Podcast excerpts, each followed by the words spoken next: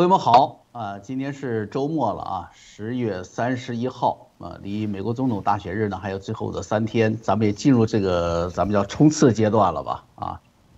呃，今天呢，咱们就不安排呃新的一些内容，咱们就这样子的，咱们这个环节呢原来设定好跟上个周末一样啊，咱们做个 Q&A，就是问答时间。因为这段时间呢，把大家也憋屈坏了，一直没听到我们的这个回答，呃，表示歉意啊。然后当然也表示感谢了，这个大家一直在守望着我们，嗯，这样子吧，咱们就不太多的这个废话，咱们就直接进入这个题目了啊。因为我看了咱们在开始之前呢，已经有不少的朋友已经在这等着了，嗯，好，那不好意思啊，方伟，咱咱我把方伟给撂一边了，方伟，没事，周末你看，江峰也穿便装，方伟也穿便便装，我们有意商量的哈，就就就咱们稍微 放松点。对，我说我有点冷，脑袋有点晕。然后我说：“那咱们穿棉袄吧。嗯，好的，好的，好的。来，那个，那我我我我亮么我我先替观众朋友问个问题好不好？啊，这个问题是我我想是应该可能是台湾的朋友提的哈。呃，中共在穷途末路的情况下，会不会打台湾？美台如果建交，中共会打台湾吗？江峰怎么看呢？哦，这个打台湾不是美台建交作为基础才打台湾啊，大家要搞清楚这个关系。这个一给人感觉好像美国在后面撺导着两岸在打仗似的啊，这个大家一定要清楚一点，因为现在中共宣传的很厉害啊，造成大家一个立场的一个偏差啊。从这个从中美建交公报一直到后面的各项的这个中共的这个法案，这些不是叫法案的这种这种政府之间的这种外交关系建立的这些。文件来看呢，实际上，呃，美国呢在追求的是一种叫做两岸，啊，两岸的一种平衡，这点非常重要。在台海在台湾关系法里面说的是非常明确的。这还有一点就是台湾关系法呢，它是美国的国内法，它在这个法律意义、法律层面上它是高于中美建交公报的。换句话说呢，呃，中共与美国中华人民，嗯，江峰的话我怎么听不太见了？这是。我们导播呢？我们导播听得见吗？还是只是方伟这边的耳朵问题啊？哦，好吧，江峰，你的、你的、你的声音出不来哈，恐怕哦，对，你看查一下，这问题就来了。好了，我我查一下啊。对，江峰查一下。那方伟先进来填一下吧。那个刚才这个问题，我我想江峰是比较有权威来回答哈。那江峰既然不在呢，那 那我就说一下，因为在我的推特上也是有呃。呃呃，观众朋友啊，有问这个问题，我我个人啊，我个人的看法，呃，我觉得我觉得他打不了台湾，因为当然中共在内部他就会说这什么解放台湾呐，是他他的这个党的如何如何的宿命啊，他们的如何如何老一辈的这个那个的，呃，在我看来都是瞎掰，呃，只是一种说法而已啊，或者的内部凝聚内部的一种说法，凝聚理理念的一个说法。中共最关心的就是自己的生存，自己的生存。如果他自己的生存做一件事情导致自己的生存会出现问题的话，他是绝对不会做的。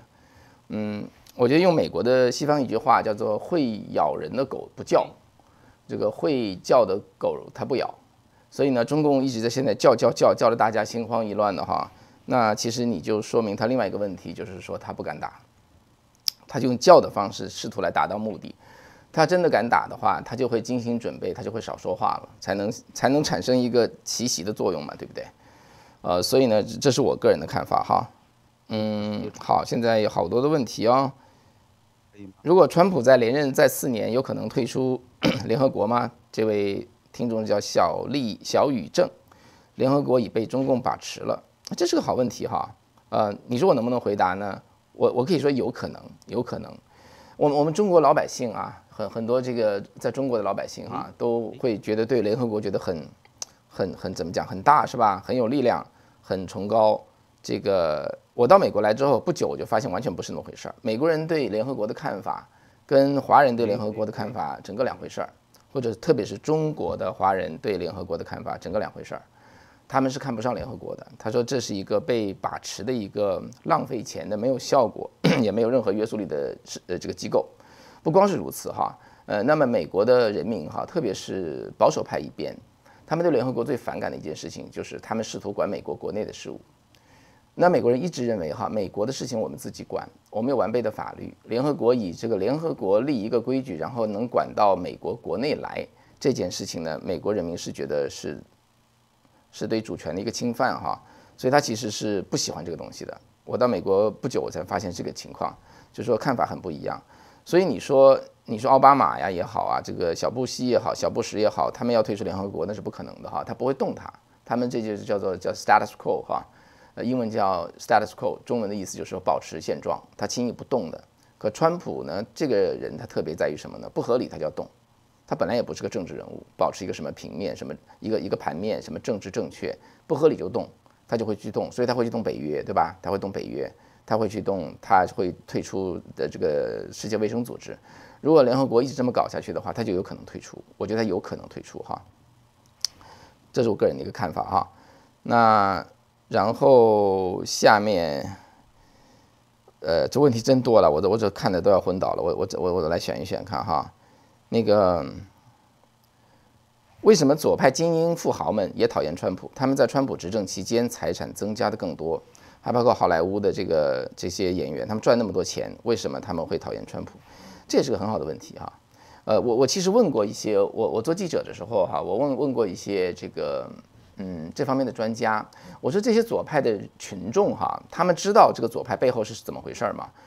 那那因为因为我跟那个江峰做了一个系列的五个片子哈，叫做解谜美国文化战争，解谜美国文文化战争。另外一个话叫做好美国坏美国，就是我们今天这个大选所面临的文化冲突，它是非常深远的，它倒推一百五十年回去，就是说呃，简单的说哈，我就简单的说就是。共产主义，共产党在从卡尔马克思诞生之后就兵分两路，兵分两路哈。那么一路呢，就是最后走向俄国十月革命啊，这个中国共产主义啊，这个共产党这这条路，这是明面上的路，这大家都知道的路。但是呢，还有另外一条路，截然不同的路。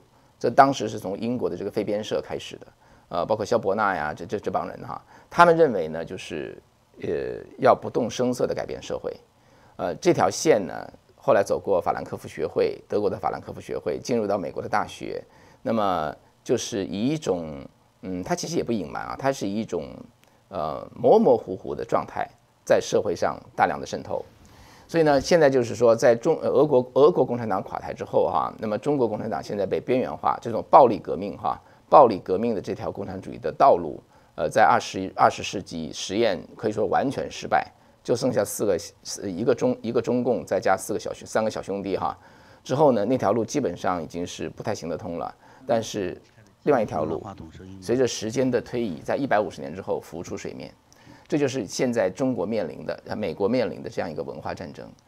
所以，我我我不敢不敢您相不相信哈？我我觉得您值得花时间看一看我跟江峰做的那个叫五集，叫做解谜 解谜美国文化战争。呃，您看一看，看觉得有没有道理哈？所以呢，我其实问过呃这个相关的一些这个呃人人士哈，特别是右右翼的一些人士和或者一些媒体的人士，我说我说这些保守这些左翼的群众，他们知道怎么回事吗？他们知道我跟你谈的这个问题吗？他说他们绝大多数是不知道的，他们不知道，他们不知道他们在被人家当枪使。因为共产主义从当初起来骗了那么多年轻人投向延安，对不对？大家想想看，那时候都是非常好的感召，非常好的理理念哈。所以呢，都是解放全人类、均贫富，是吧？这个这个呃，非非常好的消除消除迫害，那么等等之类的实现民主，都是用这种非常好的口号。这跟现在的美国这个美国共产主义的另外一条线叫做暗线，它是一样的。它都是说，你看，就是叫做男女平等 LGBT，是吧？这个同性恋要有平等，这个这个保护我们的地球，保卫我们的地球，他也会造出一一一堆这种说法出来，所以很多的左派的民众他是不知道的，他不知道，只有最后操盘的那那群人才知道，呃，他们真正的 agenda 是什么。但是大量的群众被挟裹之后，最后如果他们取得政权，那下面就是变成一个往下往下恶性循环的盘了，就跟委内瑞拉一样，从查韦斯取得政权之后，他就会快速的会。会是刹不住的往往往下走，呃，所以呢，那你就说这些人很多好莱坞的明星吧，都是就是那个圈子吧，因为这是这个美国共产主义啊，我说的不是美国共产党哈，美国共产党呢，他还它还是在两条线之间，它还它还不能完全这条线，它是在中间的。我说的是更加潜伏的那那那那股力量，呃，他们呢其实系统的渗透了美国的学校、美国的媒体和美国的呃美国的这个好莱坞，所以他们很多人呢，他们也是年轻人，好多人也是年轻人，在那个环境中呢，互相耳濡目染的哈，他们他们就分不清楚，何况 life 对他们生活对他们也太太容易了，他们赚很多钱。他们就会去想这些事情，像这些大一统的这个不叫大一统的这个共产主义大统的这么一些想法哈，所以那些理念很容易骗人，啊，所以呢只能这么说，长期经营哈，长期经营下来的一个结果，嗯，这是我个人的看法哈，看看江峰什么时候能够解决这个问题哈，它的发生的问题。那么现在谈到说最高法院 packed court 哈，court packing 和如何华盛顿让华盛顿特区和波多黎各成为一个州的问题。呃，那么这样的多增加一些参议员，那么保守派就会在国会失去它的角逐的一个盘面。那么 国会怎么做到这一点哈？呃，要三分之二通过还是二分之一通过？对我们都知道哈，呃，如果民主党拿不到国会的呃两两院的半数以上的话，那他什么也做不成。如果他拿到的话，他拿到的话，他能做得成吗？呃，其实其实不需要三分之二通过。不需要三分之二，三分之一就可以，二二分之一就可以。今天呢，两院二分之一就可以通过多数党要通过的一切的、一切的这个法案，包括呃 packed court 啊。呃，但是呢，这里头有一唯一的一个阻碍，叫做 filibuster，叫做阻击发言。阻击发言就是这个阻击发言只存在参议院哈。这个意思就是说，因为参议院有个规矩哈，任何参议员发言，他可以就他的想选择的任何话题。说任何长的时间，谁也不能阻止他。所以呢，那么呃，那么任何一个参议员就可以霸着讲台，只要他不晕倒，他可以一直讲下去。那么你要停止他这个不让他发言的话，要结束这个话题的辩论的话呢，需要六十票，需要六十票。现在的两党政治哈，六十票是拿不到的，谁也拿不到。所以呢，这个阻击发言就有效的其实阻止了呃用二分之一的多数强制通过任呃强制通过法案。那么。你把这个阻击发言再废掉的话呢，这就叫做在媒体中你就看到这叫做原子选项核选项。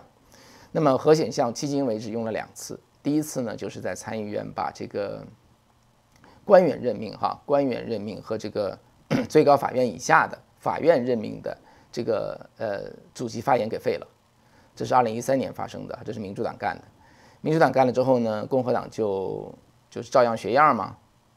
那个照样学样怎么照样学样呢？他就在二零一七年呢，把最高法院的这个阻击发言给取消了，也就是最高法院的法官的通过不需要六十票了，或者说因为你没有六十票，人家阻击发言你就没戏了嘛，所以呢就变成说二分之一通过，这就是卡瓦纳呀也好啊，戈萨奇啊和这个巴雷特能够上位的原因。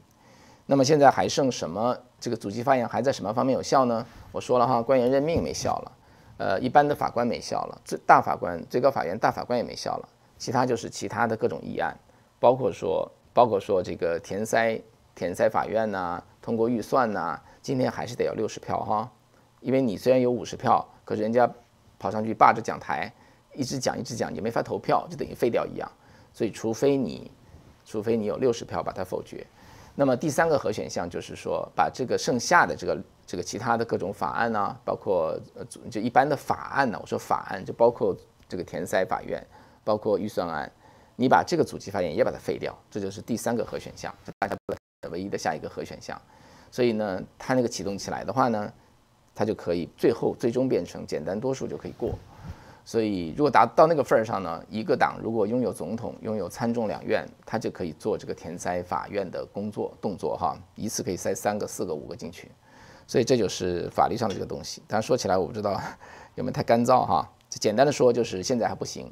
但是呢，现在是二分之一通过，再再加一个阻击发言，等阻击发言被废掉的话，就变成二分之一简单多数通过了。那江峰还在这个恢复他的耳机的同时，那么下面就说啊，美国的叫做美国的福利哈，美国的福利跟欧洲相比是最差的，这是美国的优点还是缺点？你要问我的话，缺点呃优点优点，我要说是优点啊。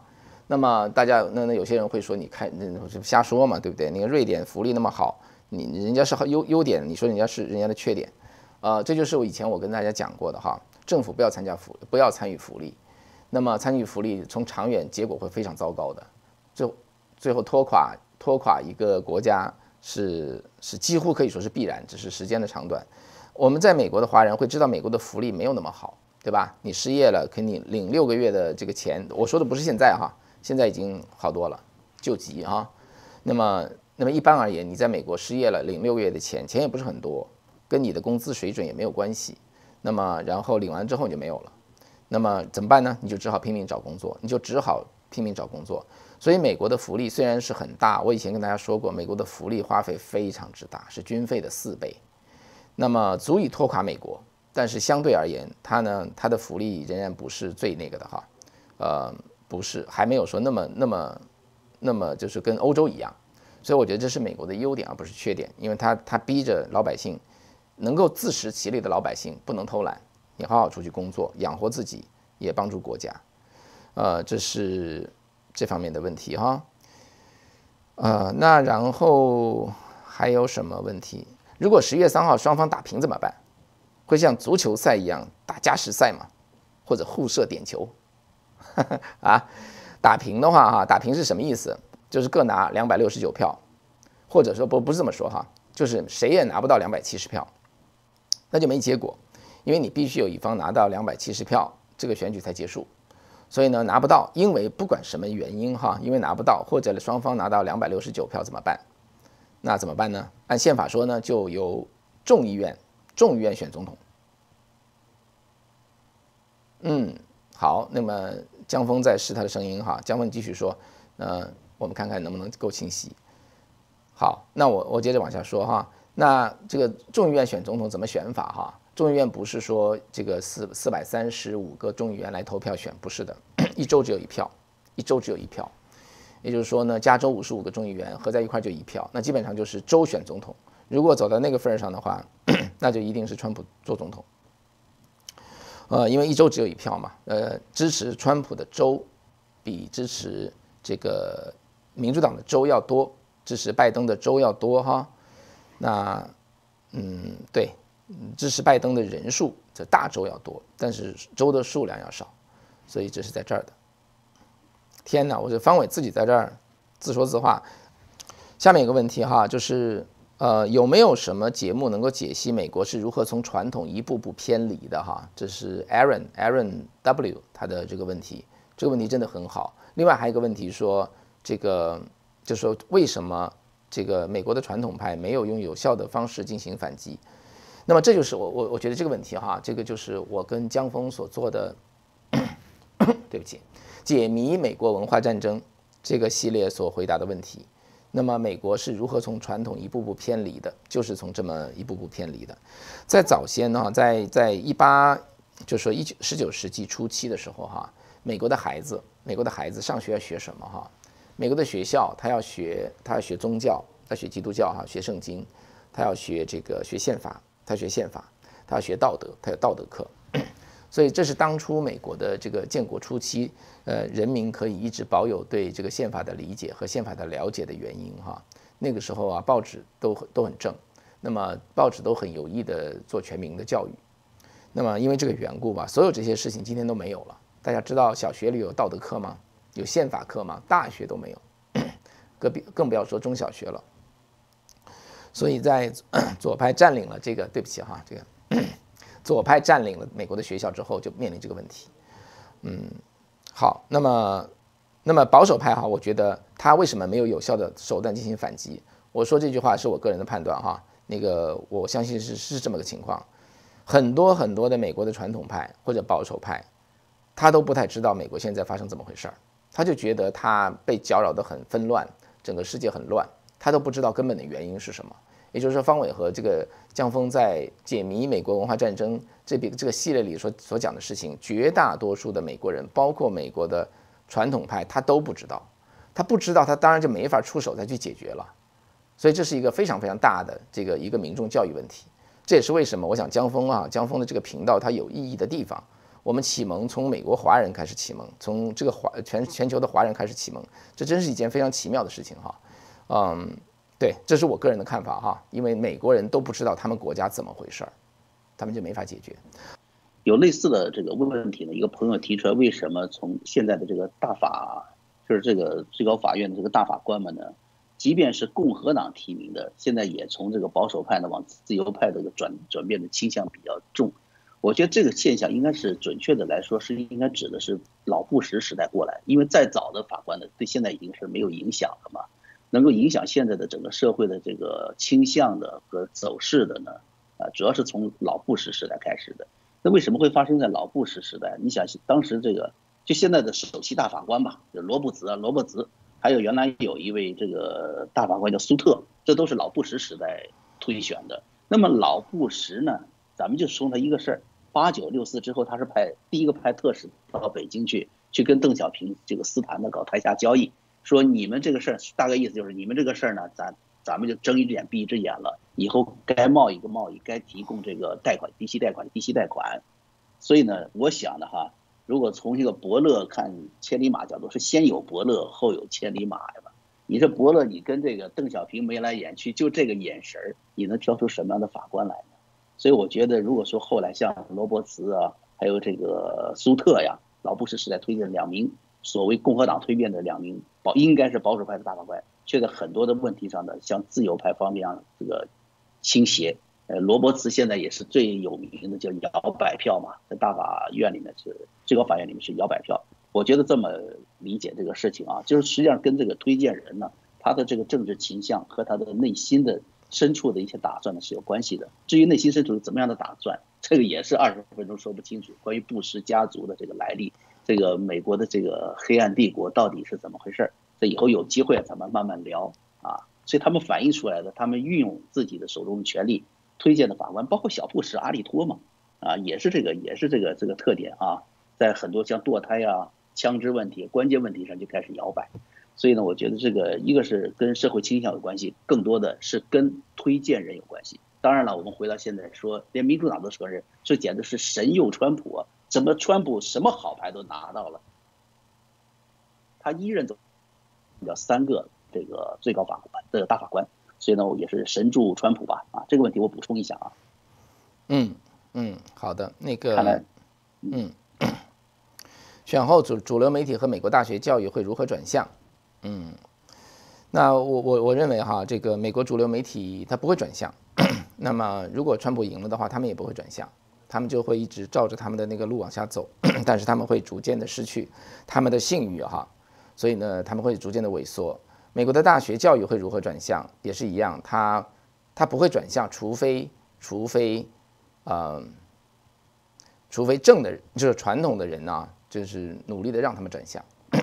所以呢，这里头。我觉得哈，事在人为哈，事在人为。美国的美国的这个价值的挽救是来自于每个人的肩上。我曾经采访过美国的前国会议长叫金里奇哈，他写了本书嘛，他写了本书叫做呃叫什么？川普 versus China 哈，我叫做川普对决中共。那么他在我在采访他的最后最后的结尾处问了个问题，我说呃我说你为什么要写这本书？你是你涉及的东西不都是美国的这样一个高层的一个政策转向吗？他说。他说不是的，他说这个国家的人民非常重要，呃，那么因为这个国家就是这么样一个人民，它是一个民主国家或者是一个共和国哈，每个人的觉醒会影响到他的国会议员，会一直影响到政府的高层。当这个国家的民意一变的话，这个国家就会变。所以呢，他认为说这个我们对呃公民的教育是非常非常重要的，所以他要花时间，花了很多时间写那本书，他的目的也就是这个目的。他在南加大哈，在南加大曾经做过一次演讲，那个演讲我也在。那当时就有一个美国年轻人提了这么这么个问题，他就说哈，他就说这个中共现在他们的这种集权呢，它不是更有效率吗？那我们美国民主哈这么分散，不是跟他长期对抗反而对抗不了吗？那经理其实说你我不这么认为，他说哈你可以这么认为，我不这么认为。你就想一想，在美国独立战争的时候，那么那么少的就这么两百多万美国人哈，两百多万的殖民地的人民和一群民兵，我们打打败了大英帝国。因为这个，这就是就是说，就是这觉醒的人民他所带带着力量，所以美国我觉得他就是一群怎么说呢？一群一群一群绅士哈，他对你很客气，他也给了中共很多很多的机会，包括让中共强大和繁荣，让中国强大与繁荣的机会，他都给足了。那么到一定时候，当他发当他们发现不是这么回事儿的时候，就美国一旦醒过来哈，一旦醒过来的话，那完全就是两个局面。所以在某某个意义上，我觉得美国才是一个睡狮哈，是一个是一个一个睡着的一个雄狮。他一旦醒过来之后，中共是挡不住的。相反呢，我觉得中共呢，它才是彻头彻尾的纸老虎，它是一个纸老虎哈。呃，在在这个加加入 WTO 之后，中共的那种信心啊，我打引号的信心的恶性膨胀，都是一种非常荒唐的事情。他突然发现他有用不完的钱，他的政府啊，各级政府有用不完的钱。他在哪儿，他都觉得这个他比谁都发展的快。他那个时候呢，他不知道这些东西是怎么来的哈，他不知道是国际社会送给他的，他的信心会恶性膨胀，结果就他就膨胀走了形，他对自己自己就产生误判，这个误判一直到今天还在持续。所以在我看来哈，以我的观察，中共和他所呃迄今为止他打打造的这个国力哈，和他的这个世界第二的经济，他真的才是一个彻头彻尾的纸老虎。而美国是个真老虎，它的财富、它的创造力、它的它的智慧都是藏富于民的，全都是藏于民间。所以美国一旦醒过来的话，要收拾呃中共的话，我觉得，我觉得中共是完全没法招架的，这是一个不平衡的一个对决。呃，所以当然了，另外就是说对中国人民的影响，我看到有观众这么这么去问哈，对中国人民的影响，呃，我我我我只能这么说，也许短时期内哈，有些人会会有一些不方便，会有一些困难。但是呢，中中国目前最大的问题，包括台湾、包括香港，最大的问题就是中共这么一个呃这么一个邪恶的组织，呃叫庆父不死，努努鲁难未已啊。中国有句话哈，你这个庆父死不了的话，这个灾难是没完没了的。所以呢，如果美国这个美国能够履行美国该有的职责，那川普的川普这个团队哈，他们在过去四年中，他们认清了中共的本质，他们认清楚了中共的本质。所以他们会着手结束中共。当他们做这件事情之后，整个给中国和台湾和香港，对和世界带来的未来的好处，那是不可言喻的哈。呃，所以这是我的看法。呃，江峰怎么样？你现在？我呢，就是我如果说话呢，回音太大哦，这个可能大家听得比较乱，所以呢，这个整个讲坛呢就交给您，这个就拜托了，拜托了。对我这边就在旁边，呃，努力的跟随的朋友们一起听课吧。哎呦哎呦，呃，其实今天也时间是差不多了，我我我知道，其实江峰也是有些累哈，我我觉得要早点休息，今天就不要讲太多了。那个呃，我是这样的哈，就是呃一点钟之后，从现在往下是三个半小时之后哈，一点钟在另外一个 YouTube 频道叫做走入美国哈，是新田的，是希望之声的另外一个主持人的一个节目一个频道叫走入美国。呃，我在那儿会有一个节目，叫做美华精英论坛的第五期哈，我会在那边呢讲一些跟就是跟今天有关的话题，也会回答一些听众的问题。但中国大陆的朋友就没法那个了，您是凌晨四点了，就就好好休息哈，好好休息。那个其他的这里有一个我看不断的提问题的有一位就是叫做马瑞基的朋友，他就提出来了，保障自由会不会就等于是保障左派？呃，就是对左派加持吧，大概是这么一个问题。我觉得简单说一下吧。这个左呃，这个自由哈，其实在英文中有两个词儿，一个叫做 freedom，大家比较清楚的，还有一个叫做 liberty。大家知道这个美国自由女神呢，她叫 Statue of Liberty，她不是 Statue of Freedom。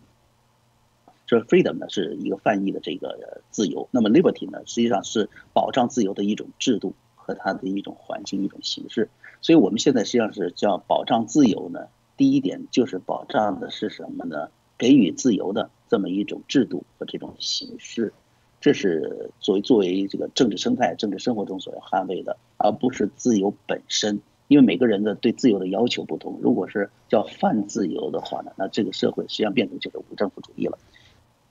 呃，这是一个观点。第二呢，就是现在呃作为呃保守主义来说，它并不是说。呃，反自由啊，他真正捍卫的就是一个真正的自由的一个理念，而对自由摇着自由的旗号高喊空泛的自由的这个口号的人呢，哎，他们是反对的。呃，所以在从这一点来说呢，是还是恢复的传统价值，而不是对左派给他们张目啊。我给这做这么一个解释啊，所以非常感谢方伟，您辛苦了。这这这我这边这个干扰实在太大了，受到影响。嗯，跟上次很接很接近啊，所以没办法连过去，也对不起朋友们了啊。那么今天咱们这个节目就做到这儿，也四十分钟了。嗯，对，那明天呢星期天，今天呢也是就是美国呢就是过万圣节了啊，Halloween，呃，家长们会带着孩子们出去讨糖吃，有些人也不过啊。这个万圣节过不过也是很有讲究的一个一个宗教习俗、宗教传统。这次大家看到川普在昨天的这个集会中呢，他说了两段话，我觉得还是值得我们去听的。第一，他说呢，我让美国人重新喊出来 “Merry Christmas”，啊，这个是过去所谓叫政治正确呀，这个走的一个极端，连圣诞快乐都不能说了。啊，川普说我把这句话带给了大家。第二个是别人说川普你真是，真是伟伟大呀！我看到我们这里有一个朋友留言说的其实挺好的啊，他说我希望这个川普就是我们当今的救世主，但实际上川普是怎么回答这个问题？他说我是一个很著名的人，那个人说他说你已经是世界上最著名的人了，然后川普说他说不是，我不是世界上最著名的人，世界上最著名的是谁呢？是耶稣基督，啊，所以我觉得在一个伟大的基督徒的心里，不管他走到了哪个份上。呃，能够去，甚至可以引导整个世界的潮流，但是他始终作为一个人，还是有人的谦卑的，啊，这才是真正的一个有信仰者、心里有神的人能说出来的话。好，今天的节目就到这儿了啊！谢谢方伟，谢谢朋友们。好的，谢谢。我们星期早对，星期一再见了。好的，星期一再见。好的，待会儿一点钟的话，方伟在走入美国，有兴趣的朋友可以跟过来。好的，那就请江峰好好休息休息啊，星期一再和大家见面。好嘞，好。